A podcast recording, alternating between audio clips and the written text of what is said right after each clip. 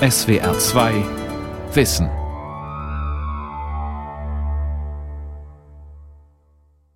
Mit der SWR2 Aula und dem Thema Der Glaube auf den Spuren eines Phänomens am Mikrofon Ralf Kaspari. Heute und morgen geht es in der Aula um das Phänomen des Glaubens. Wir wollen es vermessen, das heißt wissenschaftlich durch- und beleuchten. Es geht um Fragen wie, was sagt die Psychologie zu den Formen und Wirkungen des Glaubens? Was sagt die Hirnforschung? Denn eins ist klar, die Wissenschaften haben sich schon immer für religiöse Dinge interessiert, gerade weil die ganz woanders angesiedelt sind. Ich habe darüber gesprochen mit dem Wissenschaftsjournalisten Ulrich Schnabel. Er hat ein umfangreiches Buch zum Thema geschrieben, Titel Die Vermessung des Glaubens. Meine erste Frage war, welche Intention er mit seinem Buch verfolgt hat. Es war der Versuch einer doppelten Aufklärung, wenn Sie so wollen. Also einerseits der Versuch zu zeigen, dass Wissenschaft und Religion eben nicht immer die Gegensätze sind, als diese häufig dargestellt werden. Es gibt ja so Bücher wie Der Gotteswahn von Richard Dawkins, die so tun, als ob ein Wissenschaftler mit diesem ganzen Religionsgedöns überhaupt nichts anfangen könnte. Und da wollte ich zeigen, das ist nicht zwangsläufig so. Man kann auch als aufgeklärter Mensch ähm, mit der Religion was anfangen. Und die andere Art der Aufklärung ist an die Religionen gerichtet. Ähm, ich beschreibe ja in meinem Buch die Religion wie so ein sehr starkes Medikament, wie so eine starke Arznei, die allerdings auch wie jedes Medikament äh, ihre Nebenwirkungen haben kann. Und auf diese Nebenwirkungen wollte ich aufmerksam machen. Sind Sie selber gläubig oder religiös? Ja, das hängt sehr davon ab, wie Sie religiös oder gläubig definieren. Es gibt diesen schönen Satz von Thomas Bernhard, dem österreichischen Schriftsteller, der mal sagte, ich bin sehr religiös, aber ohne jeden Glauben.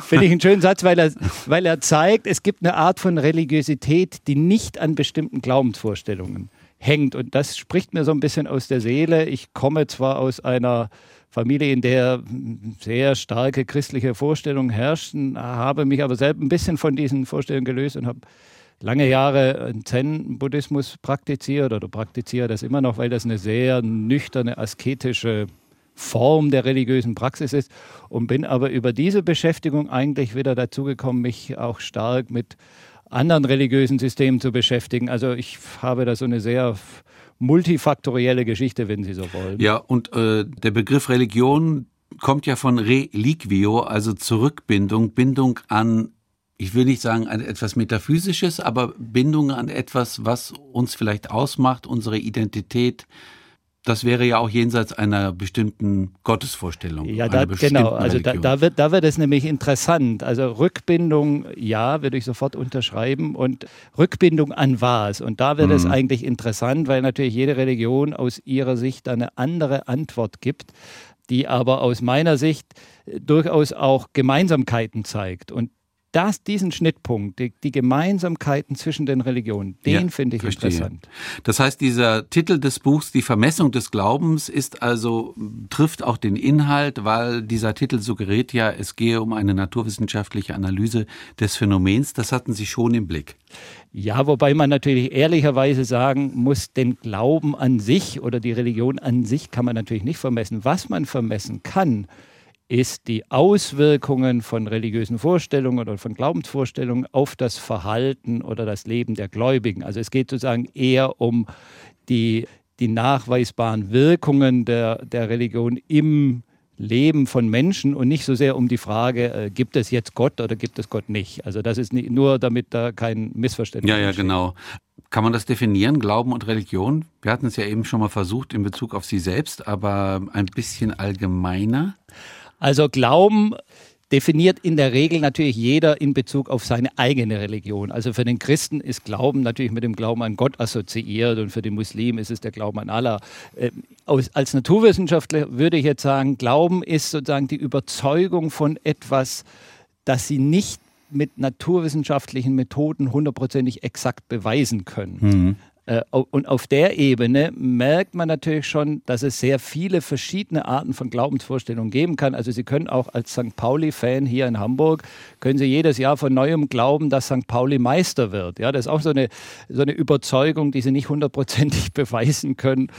Also Glauben ist für mich wirklich sehr breit definiert, sozusagen die, die Überzeugung von etwas, das eben nicht mit den Mitteln der naturwissenschaftlich beweisbar ist. Würden Sie so weit gehen, dass das auch ins Metaphysische hineinspielen könnte, der Glauben? Das ja, tut er ja im christlichen natürlich, Bereich Natürlich, also äh, gerade wenn wir jetzt über Religion reden, dann geht es natürlich immer um, um den metaphysischen Ja. Bereich.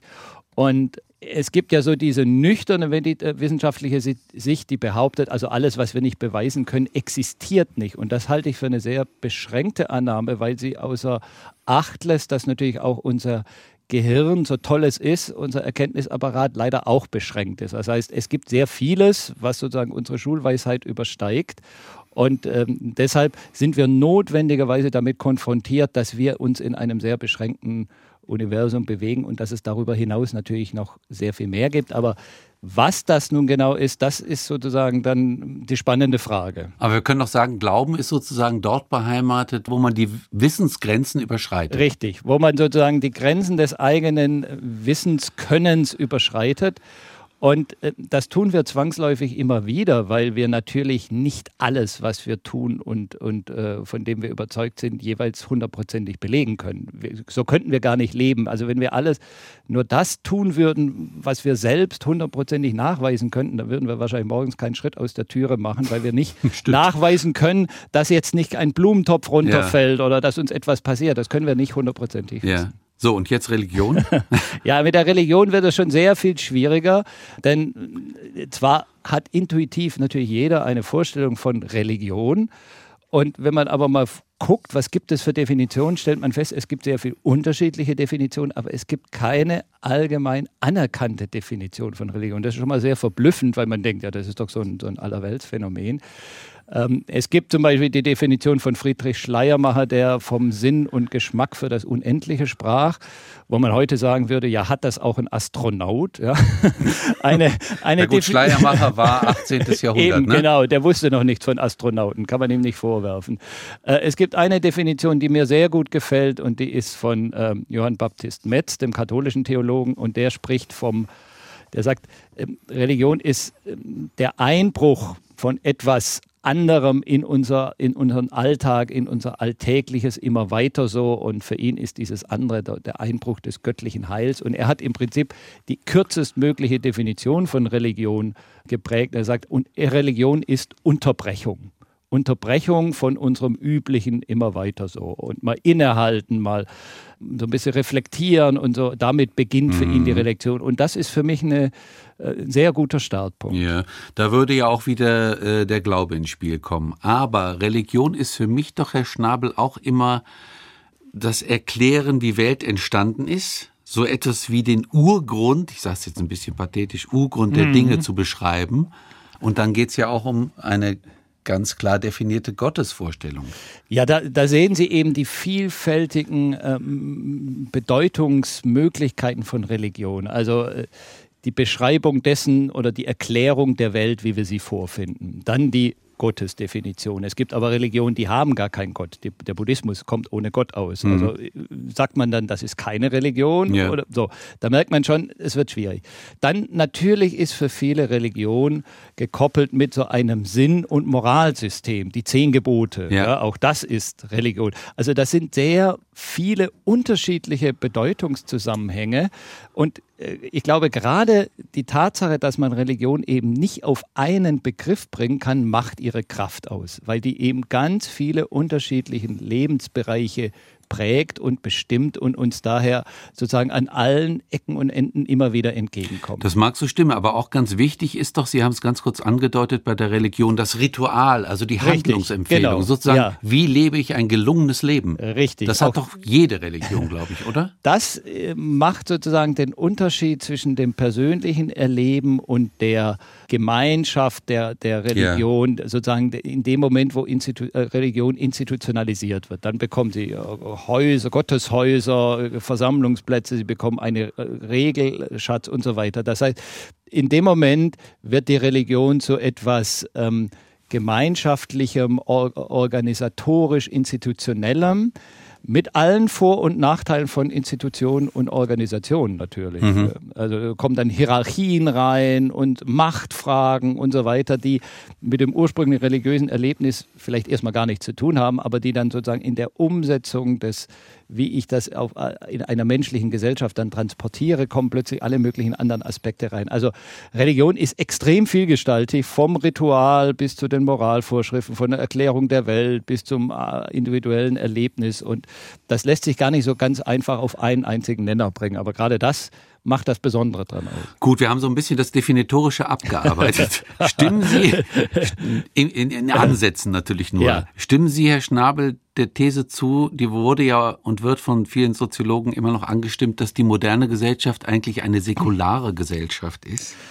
Ja, also die weniger auf Religion Wert legt, sondern sagen wir mal auf Ökonomie, auf Rationalität, auf Naturwissenschaft. Ja und nein. Also das ist äh, interessant. Diese These war ja vor allem vor 20, 30 Jahren besonders populär und dann hat man, und da war ja auch schon die Rede vom Aussterben der Religionen und dass eigentlich die Religionen an Bedeutung verlieren. Und dann äh, hat man zum Erstaunen vieler Wissenschaftler festgestellt, hoppla, die Religionen sind gar nicht am Verschwinden. Wir erleben plötzlich eine Wiederkehr der Religion, auch des Fundamentalismus, ja, durch den Islam oder durch fundamentalistische christliche Strömungen. Plötzlich zeigen die sich wieder mit aller Macht und äh, man kann heute überhaupt nicht von einem Aussterben der Religion sprechen. Insofern ist das mit diesem Säkularismus so eine Sache. Hm. Vordergründig ist natürlich jetzt zum Beispiel unsere deutsche Gesellschaft ist eine säkulare. Wir haben also keine der Einfluss der Kirchen ist zurückgegangen. Wir haben jetzt also nicht mehr so wie früher die Kirche als äh, oberste Institution, sondern wir haben andere Institutionen, die uns prägen. Aber wenn Sie mal so ein bisschen unter der Oberfläche äh, bohren und graben und mit Leuten abends so Gespräche führen, äh, bei denen die dann mit ihren eigenen Glaubensvorstellungen rausrücken, dann stellen Sie fest, also selbst die angeblich hartgesottenen Atheisten haben irgendwelche verschütteten Glaubensvorstellungen und wenn es nur der Glaube an Horoskope, Astrologie oder an den Schamanen oder ich kenne da so einen Heiler und so. Also da kommt plötzlich alle möglichen äh, Glaubensvorstellungen raus, die mit so einer ganz nüchternen, säkularen Gesellschaft gar nicht so richtig in Einklang zu bringen sind. Will sagen, äh, das Bedürfnis nach diesem transzendenten Aspekt unseres Lebens, das ist nicht so leicht auszuräumen. Ja, stimmt. Das ist uns in die Wege gelegt, habe ja. ich das Gefühl. Übrigens ja. Nietzsche und der Atheismus. Nietzsche hat gesagt, Atheisten sind diejenigen, die am meisten von Gott reden. Richtig. Finde ich gut. Äh, ich hatte vor Jahren ein, ein Interview mit einem ähm, Domkapitular in Köln, der eine Aktion gestartet hatte, erzählen Sie uns von Ihrem Leben ohne Gott. Das war so eine Aktion, die sich an Atheisten richtete. Die hatten also Postkarten überall in der Stadt verteilt und mm, im Internet Werbung geschaltet. Und der sagte, das war, war interessant, der sagte dann hinterher, also wenn man mit diesen Leuten redet und mit denen ins Gespräch kommt, dann stellt man fest, dass die so sehr um Gott ringen und, und mit diesem Gottesbegriff und überhaupt mit dieser ganzen Transzendenzfrage sind die viel mehr beschäftigt als so die lauwarmen Gläubigen, die vielleicht am Sonntag in die Kirche kommen. Also der war tief beeindruckt, was er da alles so erlebt und gehört hat. Weil wir gerade über die angebliche säkulare moderne Gesellschaft reden. Es gibt ja auch dieses bekannte Buch vom Religionssoziologen Friedrich Wilhelm Graf, Sie kennen ihn ja. bestimmt, Die Wiederkehr der Götter. Ja. Auch äh, vor paar Jahren erschienen. Ja. Beschreibt genau das Phänomen. Also auf der einen Seite dieser Fundamentalismus, Religionen spielen wieder eine ganz starke Rolle mhm. auch jetzt in aggressiven Auseinandersetzungen. Und auf der anderen Seite das nicht davon ablassen können, ja. sozusagen, im Denken, im Fühlen, im Erleben, im Handeln. Ja, also mein, meine Rede sozusagen. Ja. Ähm, das Interessante ist ja, wenn man sich ähm, jetzt mal strikt naturwissenschaftlich mit der Religion beschäftigt, wie ich es in meinem Buch getan habe und äh, sozusagen aus evolutionsbiologischer Sicht an die Frage rangeht, dann stellt man fest, dass also gerade die äh, vielfach verpönte Evolutionsbiologie eigentlich die besten Argumente liefert, warum der Mensch immer wieder äh, Religion hat oder eigentlich ohne Religion gar nicht leben kann, weil sie feststellen, in allen Zeiten und zu allen Kulturen hat der Mensch äh, so etwas wie religiöse Systeme gehabt. Das scheint so eine Grundkonstante des menschlichen Lebens zu sein. Und es gibt sogar Evolutionsbiologen, die den Menschen definieren als das betende Tier. Sehr sagen, interessant. Ja. Also der Mensch ist das eigene, einzige mhm. Tier, das religiöse Rituale entwickelt. Also alle anderen äh, Abgrenzungsmerkmale wie Sprache oder Werkzeuggebrauch, die finden Sie in rudimentärer Form auch bei Tieren. Affen haben eine Sprache, verwenden Werkzeuge, aber Religion finden Sie nur beim Menschen. Das ist sozusagen das Merkmal, das uns auszeichnet. Ja, aber das ist interessant, weil in der Menschheitsgeschichte gab es doch nicht schon immer und per se zum Beispiel Begräbnisse oder? Ja, wobei heute. Also das ist ja ein Zeichen ja, zum Beispiel genau, für genau, den Beginn des Religiösen. Richtig, das ist also das Werten ähm, Anthropologen also und Paläontologen. Nach dem Tod oder wie geht man mit dem Tod um? Genau, das so. werten die heute als sozusagen den Beginn ähm, von, von so etwas wie einem religiösen Denken, dass man über diese Fragen nachdenkt. Und das ist schon gekoppelt mit ähm, mit der, mit der geistigen Entwicklung des Menschen. Also, dass sie mhm. sozusagen in dem Moment, wo sie ihren Geist entwickeln und feststellen, ich bin sterblich, mein Leben ist begrenzt. Das ist ja eine, eine Erkenntnis, die viele Tiere nicht jeden Tag haben. Weiß man vielleicht, nicht so richtig. Ja, also man hat nicht den Eindruck, dass sie ständig drüber nachdenken. Nein. So. Und ich glaube, das ist eine, sozusagen, erst wenn sie ihren Geist auf einer bestimmten Ebene entwickelt haben, dann können sie diesen Gedanken überhaupt denken. Und wenn sie aber diesen Gedanken denken, dann kommt natürlich sofort die Frage, ja, was ist denn danach? Ja? Hm. Und ich glaube, das ist letzten Endes äh, die Geschichte, die die Genesis mit der Vertreibung aus dem Paradies uns erzählen will. Ja, also sozusagen die, die Erkenntnis, ihnen werden die Augen aufgetan, das beschreibt eigentlich diese geistige Entwicklung. Und dass, mir in, dass die Menschheit in dem Moment, wo sie ihren Geist weit genug entwickelt hat, plötzlich merkte, hoppla, wir sind da ja äh, in, in einer sehr gefahrvollen Situation, wir sind vereinzelt und da entsteht, glaube ich, dieses Bedürfnis nach Rückbindung, nach Religio und, und sozusagen nach, nach etwas Transzendentem, das uns einschließt und das eben das Leben sinnvoll macht, auch über den Tod hinaus. Ja, der Mensch, das betende Tier. Das klingt sehr schön. Kann man das menschheitsgeschichtlich festmachen? Wann das einsetzte? Wann das einsetzte? Naja, also diese Begräbnisriten, das ist für viele schon so der erste Hinweis darauf, dass da Menschen über so etwas wie das Jenseits nachdenken. Und das nächste sind dann äh, so diese Höhlenmalereien, die ja oft so einen schamanistischen Hintergrund haben, wo man merkt, auch dort äh, wird so eine Welt jenseits des Sichtbaren be beschworen, wo es also um, um gemeinsame Stammesriten, um Vorstellungen von äh, Tier, Mensch, Wesen und so weiter geht.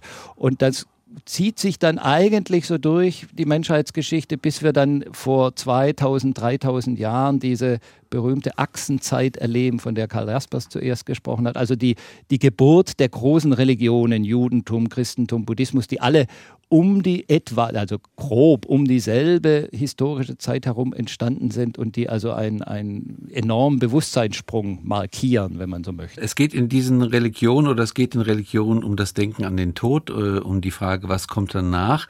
Es geht aber, glaube ich, das ist ja eine bestimmte Theorie auch darum, beim Frühmenschen sich unerklärliche Dinge irgendwie zu erklären, Zusammenhänge herzustellen. Klar. Zum Beispiel das Phänomen Gewitter oder ja. also alles das, dieses magische Denken, was ja über das Erfahrbare hinausgeht. Klar, das ist doch ganz wichtig, ne? Ja, natürlich. Man muss sich vorstellen, die hatten ja noch keine Wissenschaft, die konnten also viele Fragen nicht beantworten, aber diese Fragen brauchten eine Antwort. Natürlich wollen sie wissen, woher kommen sie, wohin gehen sie, was soll das alles und was haben diese ganzen Naturphänomene zu bedeuten. Und dann versuchen sie Antworten zu kreieren und die wird natürlich zuerst mal aus dem Mythos heraus geschöpft. Ja, und nach und nach äh, werden die dann vielleicht so mit, mit, Empirie unterfüttert, aber das ist schon auch eine enorm wichtige Funktion von Religion, äh, Antworten auf Fragen zu geben, die wir mit unserem bisherigen Wissen nicht beantworten. Es, es geht doch dann ganz einfach, also einfach in, in Anführungsstrichen, um, um Sinnstiftung. Ja, könnte man so sagen. Man könnte auch sagen, Religionen sind letztlich Sinnstiftungsunternehmen, ne? wenn Sie Oder? so wollen. Ja, ja klar. Also, also Sie erklären uns, warum wir da sind, richtig. welchen Sinn das Ganze ja, hat, ja. wo es hinführt. Ja, also das wäre vielleicht die kürzestmögliche Definition, wobei ich mir nicht sicher bin, ob jeder, jede Religion damit einig wäre, weil natürlich heute kann man sagen, ja, die, die Funktion übernimmt zum Teil die Psychotherapie. Also es gibt da ja, mittlerweile sie, Konkurrenz auf dem ja, aber sie ist doch nicht so universell die Psychotherapie. Ja. ja. Klar, die Religion erzählt ihn sozusagen äh, vom Anfang der Richtig. Welt bis zum Ende, die macht da den ganz großen Bogen. Richtig. Auf, ja. Sie hatten eben mal ganz kurz den, ähm, ich glaube, der ist auch Evolutionsbiologe oder Genbiologe, den Dawkins erwähnt. Ja. Warum haben Sie sich an ihn gerieben? Ja, weil Dawkins so also ein... Also ist ein Bestseller-Autor, ja, ja, sagen, ne? ja, ja, Richard Dawkins, aber Richard Dawkins ist so ein, ein, ja, ich würde sagen, fast fanatischer Religionsgegner. Also er ist ein Fundamentalist, aber so ein atheistischer Fundamentalist, also der sozusagen an den Religionen kein gutes Haar lässt und äh, die Religion im Prinzip für alle Übel der Welt äh, verantwortlich macht. Und äh, er hat ja so einen Bestseller geschrieben, Der Gotteswahn, in dem er mit der Religion abrechnet mhm. und mit diesen wahren Vorstellungen, die wir endlich los loswerden müssen und so. Und ähm, das war, ist meines Erachtens zu extrem, weil er sozusagen das Kind mit dem Bade ausschüttet. Natürlich mhm. gibt es hm, Verfehlungen und, und der Religion, ist völlig offensichtlich. Ja. Aber es gibt natürlich auch andere wichtige Funktionen der Religion und Dawkins äh, ist sozusagen, macht im Prinzip dasselbe wie das, was er seinen Gegnern vorwirft. Er ist ein bisschen einäugig und, und hat sozusagen den Blick nur auf eine, auf eine, auf einen Aspekt gerichtet und blendet alles andere aus. Wir müssen sagen, Dawkins ist ja nun ein knallharter Wissen, Naturwissenschaftler. Ja, also aber für den das praktisch eher Spintisiererei ist. Richtig. Das Religiöse. Wobei, wobei mir wichtig wäre zu sagen, das heißt nicht, dass alle Naturwissenschaftler so denken wie Dawkins. Mhm. Also Dawkins ist eben auch ein Extremvertreter und es gibt andere Naturwissenschaftler, die da eine sehr andere Haltung haben. Also jemand, den ich zum Beispiel in meinem Buch porträtiere, ist der Hirnforscher Wolf Singer, der einerseits auch sehr nüchtern und, und sehr rationalistisch ist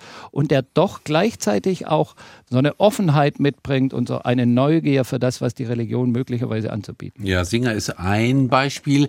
Ich habe mal mit dem Astrophysiker Harald Lesch gesprochen, Richtig, der auch ja. im ZDF sehr viel macht. Der hat mir gesagt, er ist gläubig und er kann das sehr gut mit seinem Job Richtig. als Astrophysiker Richtig. vereinbaren. Richtig, genau. Also es gibt viele Wissenschaftler, die, die gläubig sind und ursprünglich ist die Wissenschaft ja auch einmal aus der, ja, wenn man so will, so aus der Theologie entstanden. Also es war ja ursprünglich, war das ja mal sehr eng zusammen. Also Isaac Newton zum Beispiel, einer der ganz großen Begründer der modernen Naturwissenschaft, war ja auch ein sehr gläubiger Mensch. Also da gibt es, das war früher gar nicht so getrennt. Ja? Und ähm, das finde ich interessant, dass man auch heute feststellen kann, dieser Gegensatz zwischen Wissenschaft und Religion, der ist gar nicht so äh, krass und extrem, wie manche Leute wie Dawkins äh, sozusagen aufstellen. Einstein wäre auch noch ein Beispiel für die Brückenbauer. ja klar, weil Einstein natürlich, also gerade wenn Sie wie Einstein sich mit den ganz großen Fragen des Universums beschäftigen, ja. dann stellen Sie natürlich notgedrungen fest, dass so toll die Antworten auch sind, die Sie liefern, und Einsteins Antworten waren wirklich also bewunderungswürdig, absolut. Und trotzdem war ihm natürlich auch klar, dass es sozusagen einen sehr begrenzten Verständnishorizont gab und sehr viele Dinge, die ihm nicht bewusst oder die ihm nicht klar waren, dass er eben nicht das große Ganze erklären konnte. Und ich glaube, aus so einer die Erkenntnis der Demut heraus kann man dann auch feststellen, hoppla, da gibt es möglicherweise aus, aus, außerhalb von uns Dinge, die ich einfach nicht im Griff habe. Wie ich die dann benenne und wie ich damit umgehe, ist dann eine ganz andere Frage. Aber, mhm. aber zunächst mal zu so einer Haltung der Demut zu kommen und zu sagen, ich weiß eben nicht alles. Auch als Wissenschaftler weiß ich nicht alles. Auch Herr Dawkins weiß nicht alles und kann ich auf jede Frage eine Antwort geben, wenn, auch wenn er das vielleicht selbst bestreiten würde. Äh, aber wir können noch sagen, Herr Schnabel, und deshalb kommt Ihr Buch ja eigentlich zur richtigen Zeit. Wir haben eigentlich wieder eine Zeit, wo man die Brücken baut zwischen Religion und Wissenschaft. Ja, das, das hatten Sie am Anfang schon mal genau. Angedeutet. Trotz jetzt des Fundamentalismus, trotz der Instrumentalisierung der Religion. Richtig, also das ist eben das zweischneidige Gesicht der Religion. Sie haben einerseits hat die Religion oder haben viele Religionen diesen Aspekt der der Öffnung des Geistes, wenn ich das jetzt mal ein bisschen pathetisch sage, also diese Erkenntnis, der Demut der eigenen ähm, Erkenntnismöglichkeiten, die aber gleichzeitig dazu führt, auch weniger an seinen Vorurteilen festzuhalten. Also wenn mir bewusst ist, dass ich ein, einen beschränkten Horizont habe, dann macht mich das ja auch offener für die Meinungen anderer, weil ich mir dann denken könnte, vielleicht haben die auch einen Punkt. Ja? Also das hat so etwas ähm, Toleranzförderndes, Nächstenliebe und Offenheit und so, das sind ja auch Werte, die die Religion transportieren. Und ja. ich glaube, davon brauchen wir absolut mehr. Mhm. Und gleichzeitig gibt es natürlich die umgekehrte Tendenz genau. im Fundamentalismus, die, die Schließung des Weltbildes und das Gefühl, ich weiß schon alles und die anderen liegen alle falsch und so. Und also diese zwei Tendenzen, die stecken leider beide äh, sozusagen in den religiösen Systemen drin. Und mir geht es eher darum, die eine zu fördern und die andere sozusagen etwas zu Wir reden gleich nochmal ja. vertieft darüber, weil das Interessante ist ja, da steht jetzt die Frage im, im Raum, sind religiöse Menschen oftmals die besseren Menschen? ja, ist, ist doch so, oder nicht? Ja, das ist, ja, das ist, also, wenn Sie einen religiösen Menschen selber fragen würde, würde der natürlich fast immer sagen, klar, ja, das ist sozusagen die Grundüberzeugung äh, des religiösen Menschen. Äh, nun gibt es einige Psychologen, die das getestet haben, also die dann so Experimente sich ausgedacht haben, um das Verhalten von religiösen Menschen auf die Probe zu stellen. Und da stellt man dann fest, äh, es ist leider nicht so, dass religiöse Menschen auch automatisch die besseren Menschen wären. Die reden zwar eher davon und die sind auch eher davon überzeugt, aber wenn sie dann in Situationen gebracht werden, wo sie plötzlich spontan handeln müssen, dann sind die häufig genauso ähm, egoistisch wie alle anderen. Es gibt da allerdings noch eine, eine interessante Weiterung dieses Themas. Mhm. Und zwar stellen Sie fest, dass ähm, Sie ja auch die Religiosität unterscheiden können. Also es gibt schwach religiöse Menschen, es gibt so Leute, die gehen zwar in die Kirche, aber sind nicht wirklich so überzeugt. Und dann gibt es so hochreligiöse Menschen. Ja, stimmt. Und es gibt aber auch die, die ganz entschiedenen Atheisten. Und ein verblüffendes Ergebnis solcher Versuche ist, dass häufig die ganz entschiedenen und zwar egal, ob sie jetzt sehr hochreligiös oder gar nicht religiös sind, die ganz entschiedenen, die handeln häufig offener, freier, toleranter als die mittelreligiösen. also wenn schon, wenn schon Religion, dann bitte aber richtig und nicht so halb. Ja?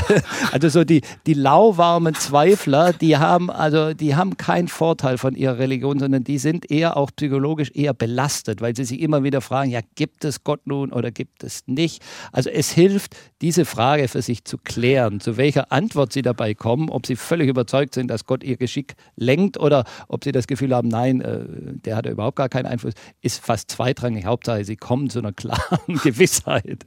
Das ist eine, finde ich, ein sehr schönes ähm, Ergebnis dieser, dieser Religionspsychologie, die eben zeigt, dieses Phänomen Religion muss man schon sehr genau betrachten und, und nicht einfach sagen, das ist ein religiöser Mensch, sondern dann schon gucken, was heißt das? Also wie, wie drückt sich bei ihm die Religiosität aus?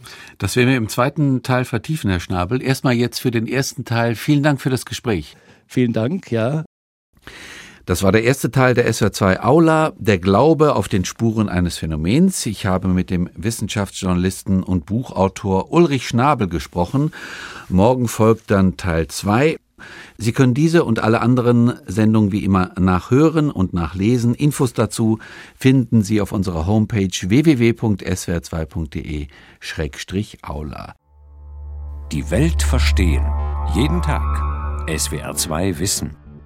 Manuskripte und weiterführende Informationen zu unserem Podcast und den einzelnen Folgen gibt es unter swr2wissen.de.